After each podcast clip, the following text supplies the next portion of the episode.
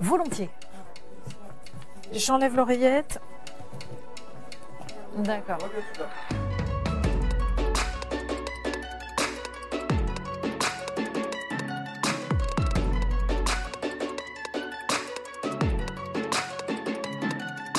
Euh, escroquerie, foutage de gueule. Non, c'est le, monde d'après, c'est le monde d'avant, empire. Alors, le peuple ne doit surtout pas se faire le procureur du gouvernement. Il doit exiger du gouvernement que le gouvernement se fasse le serviteur du peuple, c'est-à-dire des citoyens assemblés. Pourquoi? Parce que bah, l'étymologie du mot ministre, c'est ministerium, c'est le serviteur.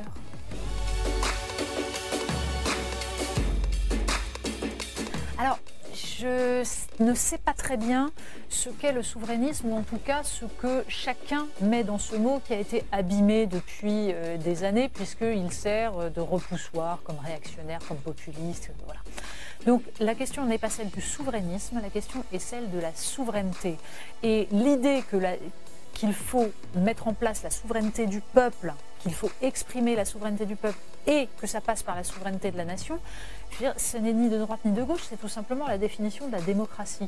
Il n'y a pas de démocratie sans souveraineté du peuple, parce que la démocratie, c'est le gouvernement du peuple, par le peuple, pour le peuple.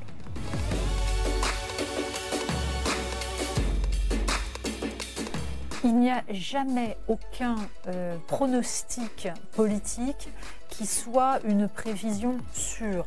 En général, d'ailleurs, quand les peuples ne veulent pas que quelque chose se réalise, eh bien, euh, ça ne se réalise pas. Le suffrage universel a ceci d'un peu euh, particulier et intéressant qu'il euh, fait en sorte que les choses se passent différemment. Et en général, les deux qui sont promis au second tour, 18 mois avant, ne sont jamais ceux qui y arrivent. Alors peut-être que nous aurons droit, en effet, à une redite de 2017, mais a priori, les citoyens n'en veulent pas.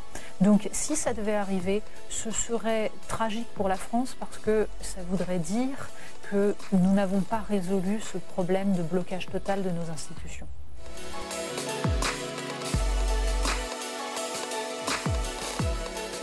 Oui, euh, alors, je pense qu'il y a différentes manières de participer euh, au bien commun, de, en gros de faire sa part.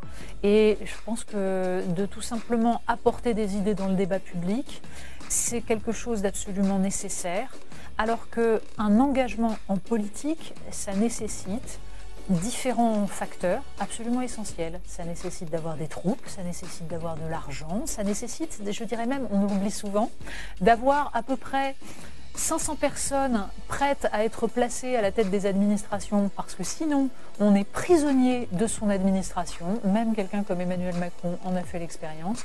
Donc je pense qu'il y a beaucoup, beaucoup de conditions avant qu'un engagement politique soit réellement efficace.